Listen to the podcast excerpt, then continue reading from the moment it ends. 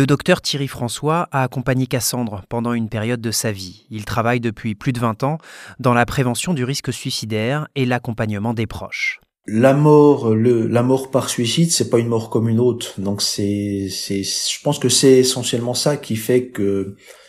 euh, que c'est compliqué d'en parler, parce que lorsqu'on est confronté à un tel événement, on ne peut pas ne pas s'empêcher de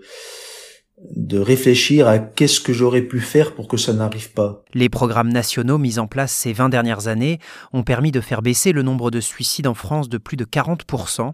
mais selon le psychiatre, c'est un sujet encore tabou. Parfois la parole peut être bloquée et parfois ce sont les émotions qui sont bloquées. Hein. Il est compliqué d'aller identifier les vraies émotions qui sont qui sont à l'œuvre. Il y a une autre émotion qu'on n'a pas encore citée mais qui est également extrêmement fréquente dans les, les processus de deuil, c'est la colère. La colère contre la personne décédée, ça peut être aussi la colère contre contre soi-même de pas avoir euh, pas avoir su agir à temps, d'avoir su éviter euh, ce drame, mais c'est aussi ça peut être aussi de la colère contre la personne décédée, euh, une colère tout à fait légitime et une colère qui a sa fonction en tout cas dans le processus de deuil, hein, qui va qui va aider à, à assimiler, à intégrer le caractère euh, effectivement euh, irréversible de, de la disparition de la personne, c'est aussi une façon de restituer euh, à la personne décédée sa, sa, part de responsabilité dans son dans son propre décès. C'est voilà, c'est peut-être compliqué de l'entendre de, de, dans ces termes-là, mais effectivement, le, la colère, elle est jamais, elle est jamais absente en tout cas. Mais c'est difficile de pouvoir se reconnaître en colère contre une personne qui n'est plus là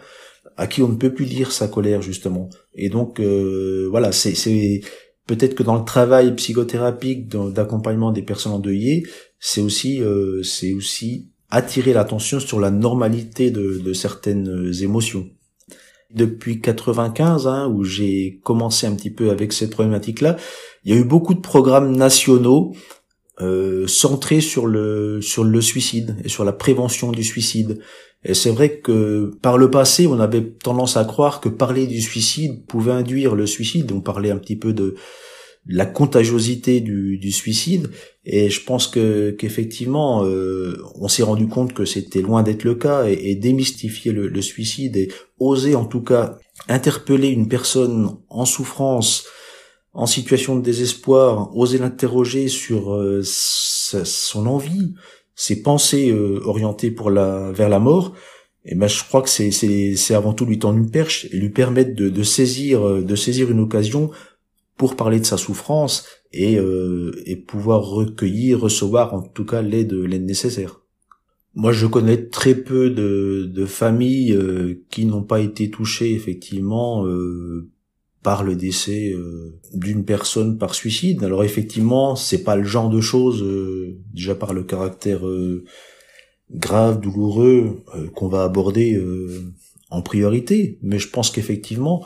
il y a encore beaucoup de tabous autour du, décès par suicide, autour du suicide lui-même, autour des pensées suicidaires, et je pense qu'effectivement, en tout cas tous les travaux de prévention du suicide développés ces, ces, ces 10-20 dernières années, c'est vraiment des, un travail de d'aller au devant des, personnes en situation de souffrance, de, de, libérer la parole, d'aller chercher effectivement, d'ouvrir, d'ouvrir un, espace pour cette parole qui, qui n'arrive pas à être, et cette souffrance qui n'arrive pas à être dite. Lorsqu'on souffre euh, d'un deuil, on n'a pas forcément besoin d'avoir recours à des professionnels du soin psychique c'est dans certaines formes particulières du deuil, notamment le deuil traumatique, qui peut être nécessaire d'avoir recours à, un professionnel euh, de santé mentale. Au moment où on fait la démarche de, consulter, d'aller demander de l'aide, il est jamais, euh, il est jamais facile, il est jamais évident de, voilà, d'aborder d'emblée tous les questionnements qu'on a pu avoir après le, décès du, proche par suicide. Donc effectivement, euh, je trouve que vraiment la liberté de parole euh, qu'on retrouve dans le témoignage de, Cassandre peut aider en tout cas à libérer la parole chez chez des personnes qui ont vécu des, des événements similaires. La France est l'un des pays de l'Union européenne les plus touchés par ce fléau.